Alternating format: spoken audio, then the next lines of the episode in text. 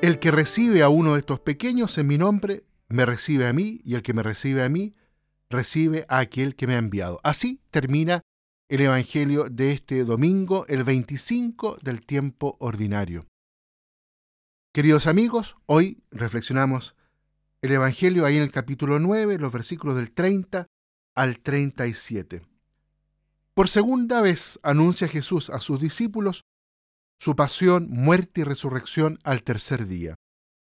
Sin embargo, en esta ocasión añade las siguientes palabras, el Hijo del Hombre va a ser entregado en mano de los hombres. En el Antiguo Testamento se contrapone esta expresión a la de caer en manos de Dios, cuya misericordia es grande. ¿Hasta qué punto sea terrible caer en las manos del hombre y no en las manos de Dios? Se verá en la pasión de Jesús. Cuando los hombres hayan hecho su obra y todo haya sido consumado, Jesús encomendará su espíritu en las manos del Padre y el Padre lo resucitará. Los discípulos no alcanzan a comprender que su Maestro, a quien reconocen como Mesías, tenga que sufrir tantas afrentas y hasta la misma muerte en cruz. Tampoco entienden nada sobre la resurrección al tercer día. Sin embargo, el miedo que les da preguntar demuestra que en realidad no entienden por qué no quieren entender.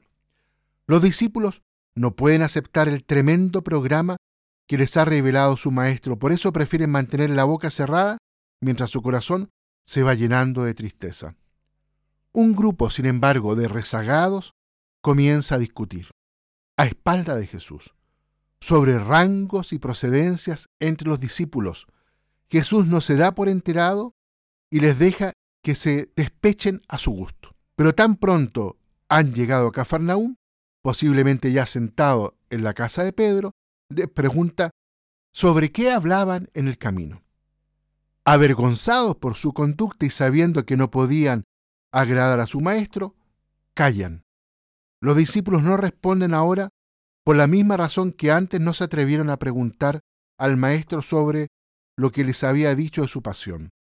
La vergüenza de los discípulos se explica perfectamente ante Jesús, que tiene preocupaciones mucho más profundas y solo piensa en servir a los demás. Jesús enseña que el mayor honor es el mayor servicio, que el primero es el que se humilla para servir a todos, durante la última cena Jesús lavará los pies a sus discípulos y les servirá colocándose en el último lugar. Cuando al día siguiente sea alzado en la cruz, los discípulos comprenderán el significado de las palabras de Jesús. El último será entonces el primero. El que muere por todos será el Señor de todos. Es necesario servir a todos, pero en especial a los pequeños, a los humildes. El que sirve a los más pobres y humildes es como un niño. Así sirve Jesús, a quien el Padre ha enviado. La actitud de Jesús frente a los niños ha sido muchas veces quizás no comprendida, no entendida. Lo que Jesús quiere mostrar aquí es de qué modo se debe realizar el servicio. Alguien que no es considerado por los demás y que ocupa el último lugar de la casa.